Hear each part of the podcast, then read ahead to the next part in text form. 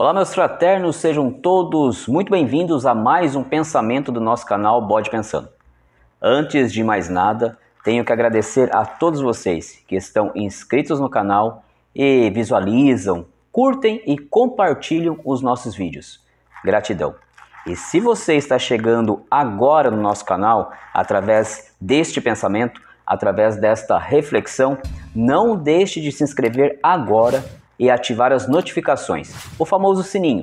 Assim você ficará por dentro de todos os nossos vídeos. E temos vídeos todos os dias. Temos vídeos durante a semana toda. Sem contar a nossa tradicional live de todas as quartas-feiras, exatamente às 20 horas, horário de Brasília.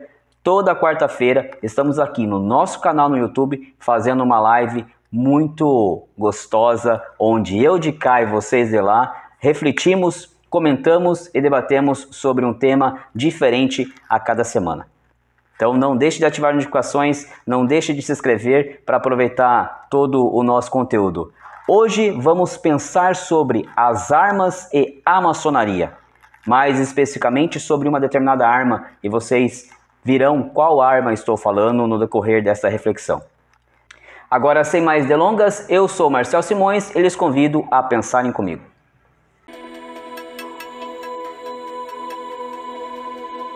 Talvez sim, talvez não. Mas o único elemento que foi criado para ser uma arma e que de fato é uma arma, e assim sendo, está em uso na maçonaria, é a espada.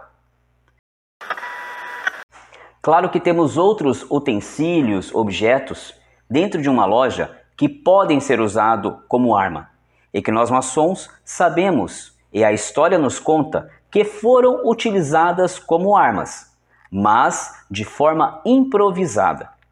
É o caso da régua, do esquadro e do maço. Não vamos nos atentar a este fato, pois como bem disse, estes objetos foram usadas, foram usados como armas de forma improvisada. Vamos nos remeter a eles apenas na parte final do nosso pensamento. Na parte final, onde em nossa reflexão levarei vocês a uma pergunta. Então fiquem por aqui até o final para a gente entender e refletir um pouquinho mais sobre este uso improvisado. A espada mais velha que se tem notícia data de 5 mil anos, ou seja, 3 mil anos antes de Cristo, contando, fazendo uma conta aí a partir do ano 2000. Sendo a espada então caracterizada como arma branca, muito se fala sobre sua origem e como ela era feita. Quanto à origem, não vamos nos atentar, pois em uma busca rápida vocês podem achar essa informação. Não é o foco aqui do nosso vídeo, da nossa reflexão, falar especificamente da espada como arma branca e sim da espada ou armas dentro da maçonaria. Vamos aqui refletir sobre o seu uso de forma espiritual. Há registro de espadas feitas de cobre, bronze, ferro, bambu e assim por diante. Na Bíblia, temos várias passagens que se referem à espada. Todas elas, ou a maioria delas, fazendo uso da espada como um objeto a ser usado como arma. Por exemplo, cito Mateus 10, 34 a 39 e Lucas 12, 49 a 53. Não podemos esquecer que há também a espada flamejante, muito bem destacada na Bíblia. Temos aqui no canal um vídeo dedicado à reflexão sobre a espada flamejante. Vou deixar o link aqui na descrição deste pensamento para que vocês possam visualizar e refletir comigo logo que este se finde. A espada flamejante é dotada de três poderes, sendo eles suas chamas, sua onisciência e a vontade de Deus. Deus fez uso de seres celestiais, denominados querubins, para então, armados de espadas, fazer a guarda, proteção da árvore da vida. Vimos até aqui que a espada é um artefato ou uma arma utilizada até mesmo de forma celestial. Assim, podemos dizer, uma arma dada por Deus, inclusive para uso em prol do bem e da defesa do sagrado, certo? Agora, vamos voltar para a espada e a maçonaria, ou a espada na maçonaria. A espada está, de certa forma, fora de contexto na maçonaria. Quando então pensamos que maçonaria vem de maçom e que maçom, em tradução, significa pedreiro. Assim sendo, não podemos imaginar em tempo algum um pedreiro fazendo uso de uma espada, correto? A espada entra na maçonaria quando então a ligamos ou a colocamos junto aos cavaleiros. E é claro que você já está pensando nos cavaleiros templários. Observa-se que a espada, como acessório oficial de um mestre maçom, está presente nos ritos de origem francesa, como o rito escocês antigo e aceito, o rito moderno, o rito adoniramita e assim por diante. Isso porque, quando a maçonaria surgiu na França, foi pelas mãos de escoceses exilados na França. Os Stuartistas. As primeiras lojas eram compostas de nobres escoceses, nobres franceses e militares franceses. Todos esses usavam espadas e parece que elas acabaram adentrando aos templos com certa facilidade. É fácil entender o raciocínio desses pioneiros na França. Eles eram nobres e militares.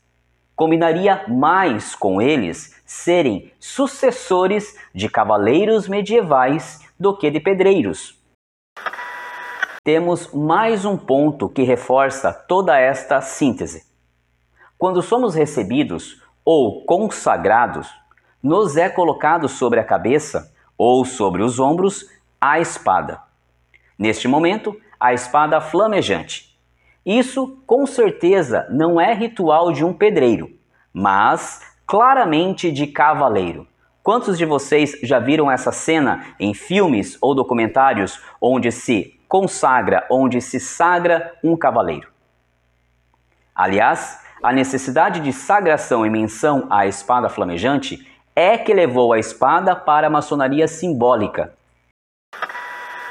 Não posso deixar de dizer que em uma loja o uso da espada é feito pelo guarda externo, pelo guarda do templo e pelo venerável mestre, quando então necessário.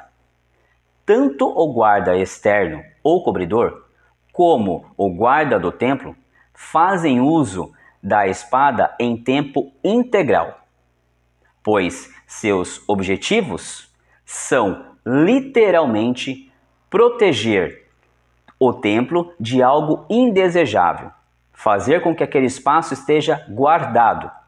Já o venerável mestre faz uso da espada apenas em momentos primordiais em nossas ritualísticas, em cerimônias especiais em cerimônias especiais, mais irmãos fazem uso da espada, seja para receber uma comitiva ou para representar determinada passagem. Lembro que estou falando da ótica do rito escocês antigo e aceito, e que as variáveis entre os outros ritos devem ser observadas e comentadas. Por aqui, vocês, irmãos de tais ritos. Agora vamos à nossa reflexão.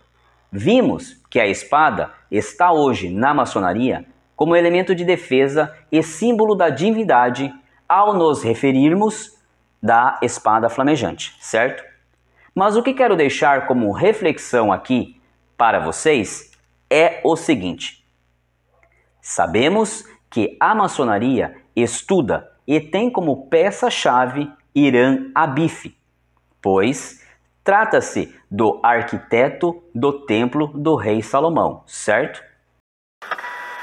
Sabemos também que Irã Abif foi assassinado e sua morte foi causada por ferimento de três instrumentos. Instrumentos estes utilizados por então maçons, traduzindo pedreiros. Minha pergunta, em forma de estimular a reflexão de vocês, é: se Irã Abif fosse então assassinado por um golpe de espada, estaria esta hoje sendo usada em nossas lojas? O que, que você acha? Comentem aqui se, sendo Irã uma peça-chave na maçonaria, se ele tivesse sido então levado à morte através de um golpe de espada, nós ainda utilizaríamos como hoje as utilizamos? Deixa seu comentário aqui. Quero saber o que vocês pensam a respeito, qual é a analogia que vocês fazem sobre esse determinado momento. Entenda a, configura a configuração do elemento espada posto nesse pensamento e depois reflitam sobre sua importância espiritual.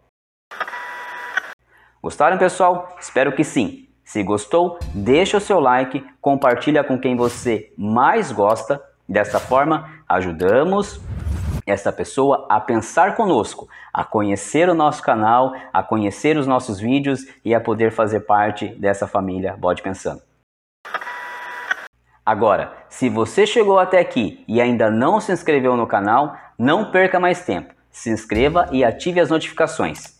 Corre, aproveita todos os nossos vídeos, todo o nosso conteúdo e não deixe de marcar na sua agenda aí que quarta-feira às 20 horas temos live. Toda quarta-feira é a nossa live, ok? Aproveita todos os vídeos aqui no canal, vai lá na playlist, escolhe a sua e reflita comigo.